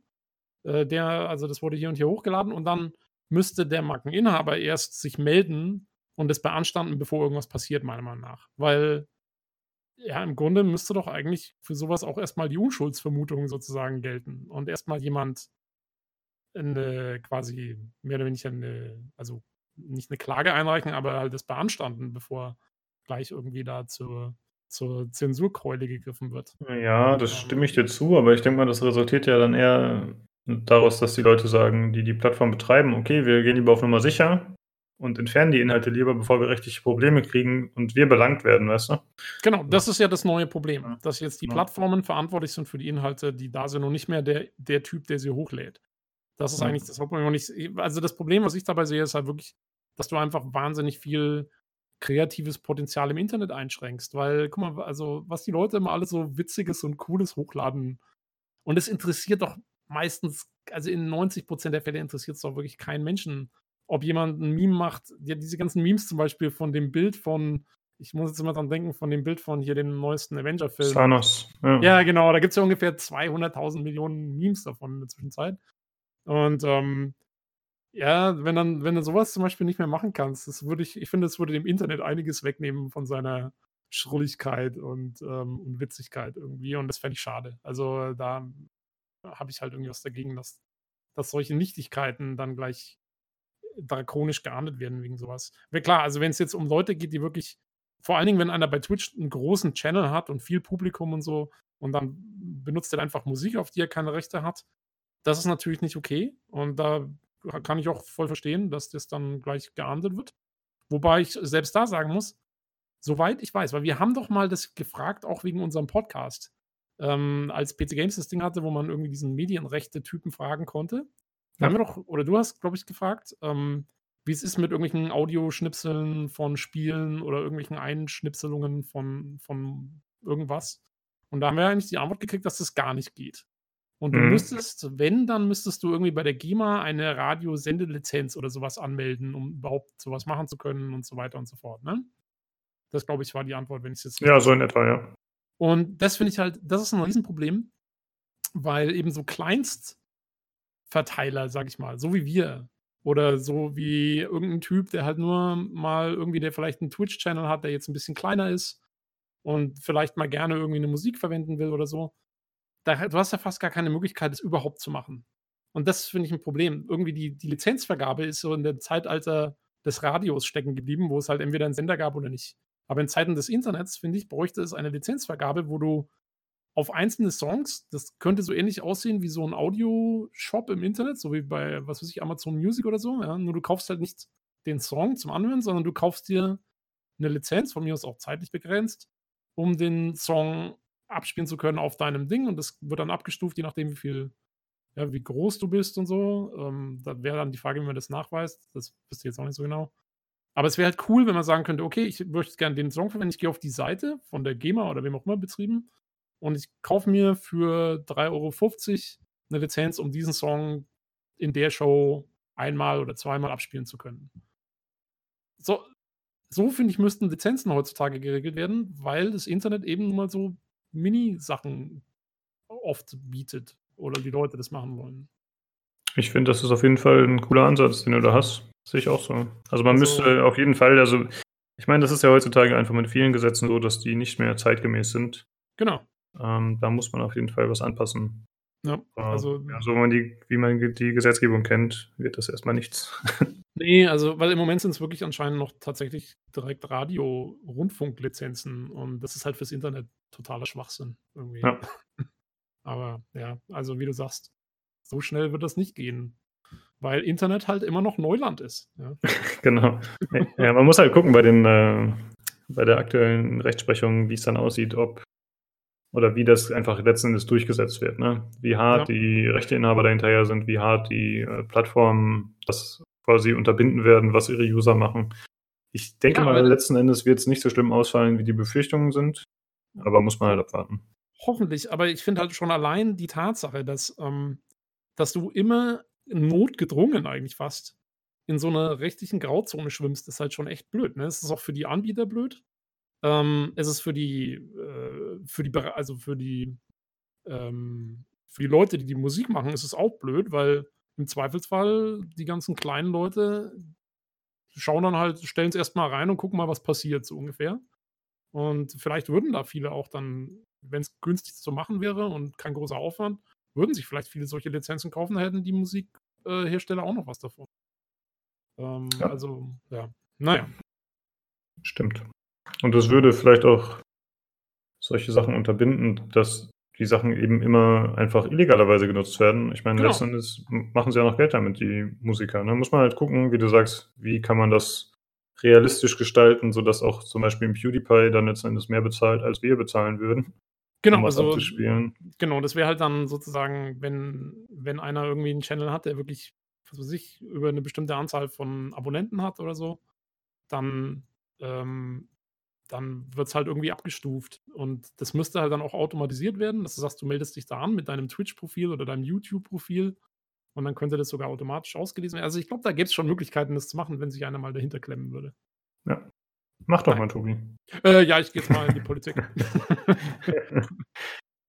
okay, äh, ja, so viel dazu. Mal schauen, wie sich das Ganze entwickelt. Dann noch eine letzte kleine News und zwar läuft aktuell äh, das Speedrun-Event Summer Games Done Quick 2018. Äh, ja, das ist quasi ein Charity-Speedrun-Event, soweit ich das verstanden habe. Das läuft noch bis zum 1. Juli 2018. Und ja, gibt eigentlich nicht viel zu sagen. Es ist ein ja, Speedrun-Event. Ist cool. Also, irgendjemand hat schon irgendwie was? Originals sind 42 Minuten durchgespielt oder so? Ja, da bin ich gespannt drauf. Das schaue ich mir auf jeden Fall mal an, weil normalerweise ist ein Speedrun ja immer extremst durch Glitches geprägt. Oder, oder es gibt ja verschiedene Kategorien quasi, aber oft sind sie durch Glitches geprägt. Aber ich glaube, Original Sin 2 kann man auch ohne durchspielen. Relativ einfach. Ja. Weil da gibt es ja eigentlich äh, fast zu allen gibt es irgendwelche kampflosen Methoden und so. Und deswegen glaube ich, dass man da relativ einfach durchkommen kann. Und wenn du genau weißt, wo du hingehst und welche Dialogoptionen du wann auswählst, dann. Genau, und wenn das Level unerheblich ist und du halt die ganzen Geheimgänge und so kennst, dann müsste das eigentlich relativ easy gehen. Okay. Ja, ich habe äh, Original Sin 2 selber noch nicht gespielt, habe es aber auf jeden Fall irgendwann vor.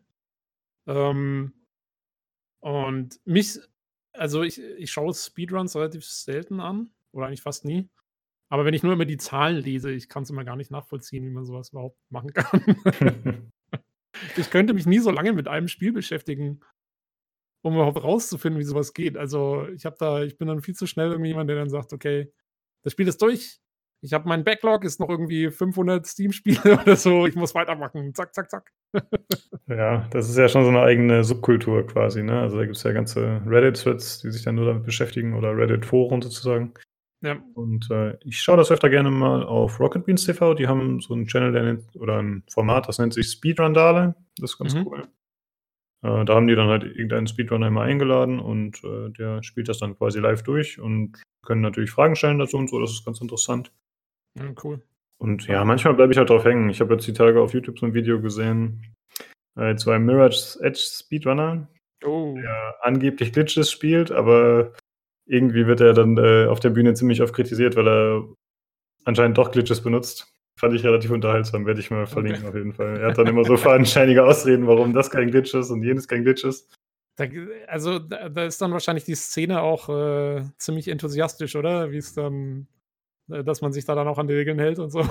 Ja, auf jeden Fall, klar. Da geht es ja um Weltrekorde. Das ja, eben. Das erinnert mich an den, wer waren, die haben doch erst irgendwie so einen Typen aus dem Guinness Buch for Records gestrichen. Weil ah, was war das nochmal? Nee, Donkey Kong? Oder was war das nochmal? Das war doch ein altes Game. Ein ja, altes Spiel, ja, ja, wo der eine Typ seit Jahren behauptet, er ist irgendwie der absolute Chef und jetzt glaubt es ihm keiner mehr. So. Ja, wir hatten es ja im Podcast, aber ich habe es schon wieder aus meinem Gehirn gelöscht mittlerweile. Ich auch, ja. Ähm, ja, auf jeden Fall. Also es ist schon, Speedruns sind faszinierend und wenn es noch dazu ein Charity-Event ist, ich glaube, es ist für Ärzte ohne Grenzen oder so. Ist natürlich auch mal cool. Ähm, genau. Kann man sich auf jeden Fall anschauen. Jo, das kann man noch äh, auf jeden Fall bei Twitch die ganze Zeit verfolgen. Und äh, da kommt eben, man kann, glaube ich, ganz normale Donations machen und die werden dann eben auch äh, zu dem Spendengeld dazu genommen. Ja, ich glaube, ähm, die haben auch ein Winter-Event, habe ich gelesen. Ähm, von den gleichen Organisatoren und da haben die letztes Jahr, glaube ich, 2,2 Millionen zusammengekriegt oder so. Ja, krass, ne? Also ziemlich ordentlich, ja. Jo, okay. Dann äh, würde ich sagen, sind wir für durch. Äh, das war der, der, der, der Summer Podcast done quick. ja, das ging echt relativ schnell. Äh, eine weil, Sache wollte ich noch kurz ja. fragen, ähm, mhm. weil es ist ja der Steam Summer Sale ist ja in vollem Gange. Äh, hast schon, hast schon was, hast schon zugeschlagen oder bist du raus? Äh, bisher habe ich noch gar nicht groß geguckt. Ich werde jetzt mal schon auf meine Wunschliste. Ich habe auf jeden Fall noch nichts gekauft. Aber okay. vielleicht kannst du kurz erzählen, ob du schon was geholt hast. Also geholt habe ich noch. Ich, äh, was mein, meine Strategie dieses Mal ist es, ähm, ich packe mir meinen Warenkorb voll und behalte die da drin. Und dann gehe ich so alle paar Tage in den Warenkorb und sortiere wieder durch, hau wieder Sachen raus, neue Sachen rein und äh, klick dann vielleicht erst ganz am Schluss irgendwie auf den Kaufen-Button. Ähm, okay. Sonst, sonst wird es schon wieder zu schlimm. Und ich habe ja erst, ich habe es ja erzählt, ich habe ja erst im GOG Summer Sale zugeschlagen und dann noch ein Humble Bundle hinterher und so. Ich habe eh schon, ich habe viel zu viele Spiele.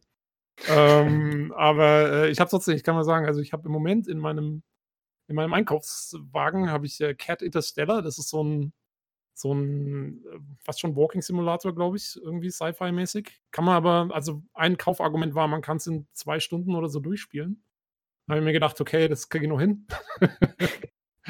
äh, dann habe ich mal Valley eingepackt. Das ist so ein, ich glaube, es ist, ja, es ist irgendwie so ein Adventure, auch so ein bisschen Jump and Run oder so. Ich habe es noch nicht ganz kapiert, was es ist, aber die Grafik sieht sehr cool aus. Ähm, auch so ein Indie-Titel. Also die kosten wirklich alle irgendwie 3,50 oder 4 Euro oder so. Deswegen, ähm, ja. Dann äh, This War of Mine wollte ich mir mal mitnehmen. Da habe ich jetzt mal, das habe ich jetzt mal mit reingepackt. Ähm, dann habe ich. aber auch den DLC für This War of Mine. Also ja, ich weiß, ist, der ist eingebunden ist, aber der soll ziemlich krass sein. Okay. Oh, gut, zu, gut, gut zu wissen schon mal. Okay, muss ich nochmal gucken. Ähm, dann habe ich Dark Messiah of Might and Magic. Ähm, habe ich gefunden auf Steam. Wusste gar nicht, dass das auf Steam gibt. Aber das war ein cooles Spiel früher. Äh, also es ist ja schon uralt. Äh, so ein Schwertkampfsimulator. So ungefähr. Ähm, hm. äh, sehr witzig. Ich habe das früher, ich hatte mal, also das war noch so zu frühen Studienzeiten oder Schulzeiten oder so. Da habe ich das mal von irgendeinem Kumpel, äh, habe ich das mal zugesteckt bekommen, sag ich mal. Und äh, das habe ich äh, jetzt auf Steam gefunden, habe ich gedacht, das nehme ich jetzt nochmal mit, äh, weil das packe ich, glaube ich, nochmal aus. Und äh, Vanquish ähm, ist, glaube ich, ein Port von einem früheren PS3, ja mhm. genau, Exklusivtitel, der so ganz witzig sein muss, auch ein, relativ kurz, glaube ich, auch und so. Und habe ich gedacht, naja, vielleicht Kann man durchspielen. Also alles so, so 5-Euro-Titel irgendwie habe ich mir. Lies da nochmal nach wegen Vanquish. Ich glaube, das wurde gefixt, aber als das rauskam für den PC, hatte das Probleme mit äh, den FPS. Äh, ja, nee, ich, ich, glaube auch, das wurde gefixt. Also okay, ich habe ja, in, in, den Steam-Reviews auch was gelesen von Leuten, die gesagt haben, das ist inzwischen behoben. Ja. Und auch die, die Recent Reviews, die immer dabei stehen, sind alle sehr positiv. Also ich glaube, sie haben mhm. geschafft.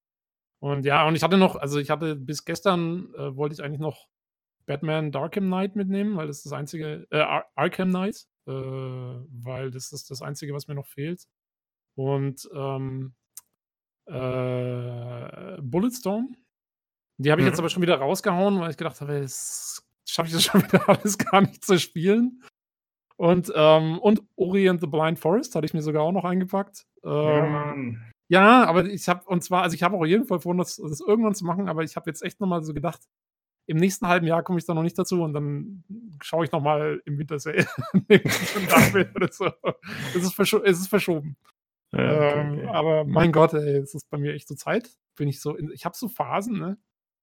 Äh, da kaufe ich mal irgendwie ein halbes Jahr kein einziges Spiel und bin total happy. Und dann habe ich so Phasen wie im Moment, äh, wo ich, wo man mich echt, echt von sämtlichen Stores fernhalten sollte eigentlich. also schlimm im Moment. Also ich habe meine ganze Wunschliste voll mit verschiedenen Spielen, aber die liegen da teilweise auch schon ein Jahr drauf und irgendwie kaufe ich die nie. Also das sind dann so Sachen, die mich so vage interessieren oder die ganz cool aussehen, aber oder noch Early Access sind oder so. Ähm, teilweise auch fertige Spiele, teilweise auch schon Jahre alt, aber anscheinend habe ich nicht genug Bedarf an Spielen. Ich kaufe ja. mir nichts. Ja, das ist das Lustige bei mir auch. Also ich habe, glaube ich, auch eigentlich so 20 Titel in meiner Wunschliste und von den Sachen, die ich jetzt mitgenommen habe, oder im, im, in meinem Einkaufswagen habe, im Moment ist davon kein einziges dabei. Äh, sondern das sind irgendwie alles andere Sachen. Also die Wunschliste ist nochmal irgendwie, das ist eher so für Sachen, die jetzt erst vor ein paar Monaten oder so rausgekommen sind und die sind ja alle noch, die sind noch nicht reif. die müssen noch, die müssen noch reifen. Ja, aber es wird nicht besser, zumindest bei mir. Also ich, ich kenne mich eigentlich. Je älter das Spiel wird, desto weniger hoch ist die Chance, dass ich es noch kaufe, glaube ich. Naja. Ja, bei mir ist es fast umgekehrt. ja. Äh, musste zum Beispiel, eigentlich wollte ich ja Kingdom Come mir zulegen jetzt im Sommer-Sale irgendwie. Aber jetzt, wo ähm, die ersten, also die DLCs angekündigt sind und so, und der, der erste jetzt, der jetzt schon rauskam oder rauskommt demnächst, ist dann auch noch anscheinend einer, wo man das Spiel am besten nochmal von vorne anfängt dafür und so. Und wenn ich das alles so lese, dann denke ich mir, mein Gott, dann warte ich echt lieber auf die Game of the Year Edition oder so. Und mach's dann nehme dann alles auf einmal mit und spiele es dann in der endgültigen Fassung oder so. Ja, ähm, ja naja, also Steam Sale, mein Gott. und jetzt muss ich leider noch einmal einen Bogen schlagen zur letzten Folge, weil ich gerade meine Wunschliste hier sehe mit The Last Night. Das Spiel hat mir auf der E3 gefehlt. Mhm. Das E3 2017 vorgestellte Cyberpunk Pixel Game, was für die Xbox, glaube ich, erscheinen sollte und für PC. Das hat mir sehr gefehlt, muss ich sagen. Ich hoffe, da gibt es bald mal was Neues. Da gab es aber jetzt auch im Anschluss nichts mehr dazu irgendwie? Ich hatte vorhin nochmal äh, vor der Folge ein bisschen gesucht und angeblich würde es einen Gameplay-Trailer geben, hatte ich in der aktuellen News gelesen von, ach, die Seite weiß ich gar nicht mehr, aber da habe ich nichts gefunden. Also entweder war das eine Fake News oder es war hinter verschlossenen Türen. Okay. Ja, weil, also mir fällt jetzt nämlich bei der Gelegenheit auch gerade noch ein, ähm, zu, oh, wie ist der Name wieder? The Phantom Menace, glaube ich? Nee. Shit. Ist es der Titel vom ersten Star Wars-Film? Von Episode 1? Episode ähm, 1? Nee, The Phantom Doctrine. Sorry, so heißt das Spiel. Ach, das Spiel, ach so, ja. The Phantom Doctrine. Ja. Ähm, ist, sorry, ich, ich komme gerade aus der Arbeit vor dem Podcast und irgendwie so ganz da bin ich noch nicht. ähm, auf jeden Fall, also dieses Spiel, was wir, glaube ich, mal während des ähm, Ausblicks auf 2018 schon mal im Podcast kurz besprochen hatten, so ein, genau. so ein, so ein XCOM ähm, artiges Gameplay, was aber im Kalten Krieg spielt und noch ein paar andere Aspekte hat, mehr Stealth-Elemente und so. Ähm, kam irgendwie auf der E3, ging es voll unter. Also ich habe davon gar nichts gehört während der, während der äh, Convention. Aber anscheinend wurde es dort gezeigt und die PC Games hat einen recht guten Vorschauartikel dazu, recht ausführlichen, wo, so, wo man so auf den neuesten Stand gebracht wird, worum es da geht. Und das sieht wirklich sehr interessant aus, das Spiel. Ich denke auch für dich, Lukas, übrigens. Ja. Ähm, und den könnten wir vielleicht verlinken, auch beim Podcast jetzt, weil ähm, das ist echt noch so ein Spiel, äh, so ein bisschen so ein Geheimtipp. ähm, vielleicht, äh, der, ja, wo man vielleicht ein Auge drauf halten sollte. Und wie gesagt, der, bei der E3 selber kam man irgendwie gar nicht vor, aber sie haben ihn gezeigt und da gibt es ein paar neue Eindrücke und so. Ja, machen wir dann. Werden wir verlinken. Ja, die Sache ist natürlich mit der E3, dass wir nur die äh, Big Player quasi abgehandelt haben. Und das war ja quasi, das war ja alles deren, das waren ja deren eigene Shows. Ja. Und die normalen Messestände haben wir im Prinzip gar nicht behandelt. Konnten wir auch nicht, wir waren ja nicht da. Genau. aber ähm, ja, nee, aber ich habe trotzdem, ich habe ja die Woche noch so ein bisschen geguckt, was noch so kam. Und so wahnsinnig viel war es dann auch, glaube ich, nicht. Also es war, wie gesagt, das Phantom Doctrine stach mir noch heraus. Aber ja, also ansonsten ist mir jetzt auch nichts mehr aufgefallen, was irgendwie unter den Tisch gefallen wäre, großartig. Hm. Ja, also die E3 ist abgehakt. Ja, sehr gut. Gut, dann würde ich sagen, haben wir es auch für heute. Jo. Ähm, ja, dann nächste Woche äh, müssen wir mal gucken, wie die Besetzung dann aussieht. Äh, wie gesagt, Sven und ich werden Darkest Dungeon vorstellen und mal gucken, wer dann noch dabei ist. Genau, also ihr werdet ja erstmal schauen, wie ihr es zeitlich hinkriegt zu zweit und dann schauen wir halt, wer von uns eventuell dann da gerade Genau. auch Zeit hat oder So nicht. machen wir es, ja. Und ansonsten noch ein kleiner Aufruf an die Hörer. Ihr könnt uns gerne, wie der liebe Daniel, äh, Hörerfeedback hinterlassen in Form von Fragen, Kommentaren, Feedback, wie auch immer. Äh, entweder ihr schreibt uns eine E-Mail an pcgcpodcast.gmail.com oder aber äh, ihr schreibt uns im Forum, im PC Games Community Podcast Forum auf pcgames.de. Oh, jetzt habe ich da irgendwas verwurschtelt, aber ihr wisst schon, wie ich das meine. Und äh, ansonsten haben wir auch noch diesen tollen Twitter-Account, aber da fällt mir jetzt natürlich auf Anhieb nicht der Name ein. Aber ich glaube, es ist äh, Podcast PCGC. Genau. Also es ist umgedreht, weil der Original PCGC Podcast Twitter, den gibt es zwar auch, aber da gab es irgendwelche Probleme mit dem Account und deswegen haben wir jetzt den anderen. Genau, du hast recht. So, Ja, ist total einfach. richtig. Kann man sich doch alles merken. Nein, schreibt einfach mit, dann, dann habt ihr alle Informationen. Ja, und da ist äh, Olli der offizielle Twitter-Beauftragte. Also der wird sich dann um euch kümmern, hoffentlich. Und Äh. eine Sache will ich noch loswerden. Ich habe immer noch den Memoria-Key. also die, die Key-Verschenkung äh, funktioniert noch nicht so gut im Podcast. Äh, wer ihn haben will, hat noch bis nächste Woche Zeit. Ähm, also bis zum Wochenende jetzt. Dann. mir äh, oder beziehungsweise also an, an die Podcast-E-Mail-Adresse eine E-Mail zu schicken mit dem Betreff Gewinnspiel. Wenn ich bis nächsten, also diesen Sonntag, den, was ist das, 31. Juni, ähm, wenn ich bis dahin nichts gekriegt habe, dann, 1. versch Juni. dann, dann verschenke ich Äh, 1. den. Juli. Oh, 1. Juli, ja. So, also Sonntag, ne? Erst, Mhm. Ist das der 1. Juli? Ja, genau. Sonntag, 1. Juli. Wenn ich bis dahin nichts gehört habe, ja, dann verschenke ich den Key einfach im Forum. Wow, was für eine Drohung. Hier habt ihr es zuerst gehört. äh, Äh, dann ist Schluss. ja. ja, Ähm, die Leute sind wählerisch. Die wollten ja noch nicht mal hier das, äh, wie hieß das nochmal, was ich verschenken wollte? Wildlands. Genau, die wollten ja nicht mal Wildlands haben. Ja, was ja eigentlich ein richtig, das war ja sogar, also sehr ordentlich. Das Memoria ist ja wirklich schon nur so ein kleines Ding, aber Wildlands war ja eigentlich richtig Ja. ordentlicher AAA-Titel und so. Naja, Naja. ähm, aber auf jeden Fall, also bis nächste Woche habt ihr noch die exklusive Chance und danach wird das Ding im Forum verschleudert. Ich bin mir sicher, dass im Forum sich jemand finden wird, tatsächlich. Äh, wie Ja. machst du das dann? Also, ich habe dann Ich hab- normalerweise. ja, Ich habe ich hab einen eigenen Spieleverschenke-Thread mal Ah. aufgemacht. okay. Wegen irgendwas anderem. Ja. Dann kann ich ja, wenn ich mal wieder Spiele habe, die dann auch da bei dir abschmeißen. Weil ich habe, ich war immer zu faul, ein eigenes Set zu erstellen. Es gab ja schon fünf Stück so. Oder noch mehr. Und dann habe ich das einfach irgendwem anders gegeben, der da so einen Thread hat und der hat die für mich da reingekloppt. Ja, ich glaube, meiner heißt irgendwie, ich habe meinen, glaube ich, genannt, ähm, Steam-Spiele aus den USA oder so, weil ich mir immer nicht ganz sicher bin, ob die alle wirklich in Europa dann auch einlösbar sind. Aber bis jetzt hat es Mhm. noch bei jedem funktioniert, also ich gehe davon aus. Eigentlich wäre es doch mal cool, wenn wir das im Forum zentralisieren würden, oder? So ein Verschenke-Thread. Das stimmt. Könnte man mal. Nur die. Frage, ob die Leute da so Bock drauf haben oder ob jeder lieber sein eigenes Süppchen kocht. Also, ich würde eigentlich auch einen zentralen Thread besser finden, weil erstens ist der dann, also wird der dann vielleicht häufiger frequentiert. Mhm. Und ich kann mir auch vorstellen, dass viele Leute oft mal doppelte Keys haben, aber vielleicht gar nicht auf die Idee kommen, das ins Forum zu stellen. Und wenn der dann vielleicht ein bisschen präsenter ist oder so, dann vielleicht auch öfters mal was drin. Ich finde es immer sehr cool, wenn Leute äh, einfach Zeug verschenken. Ja, ich finde auch, das erzeugt immer einen guten Community-Spirit. So. Und bei den, ganzen, bei den ganzen Bundles und so, die es ja in der Zwischenzeit immer wieder gibt, ähm, kommt es ja auch immer mal wieder vor, dass man was doppelt hat. Ja. Die Frage ist halt nur, wie leiert man sowas an? Ne? Ich kann jetzt nicht einfach hingehen und einen Thread erstellen und allen sagen, ey, jetzt äh, seid mal vernünftig und zieht mal alle mit. Ja, wenn, ein bisschen dann, schwierig. Ja, wenn, dann müsste entweder die äh, Power dieses Podcasts dazu führen, dass es einen allgemeinen Aufschrei gibt, wovon ich sicher ausgehe. ähm, oder, ja, keine Ahnung, man müsste halt mal einen Redakteur anschreiben, der dann wirklich einen Sammelthread macht und ich, geht oder so. Ich weiß, wie wir es besser machen mit dem Podcast. Anstatt eines Aufschreis fordere ich auf zum stillen Protest. da machen bestimmt alle mit. Ja, genau. Ähm, wir machen einen Sitzstreik im Forum. Richtig.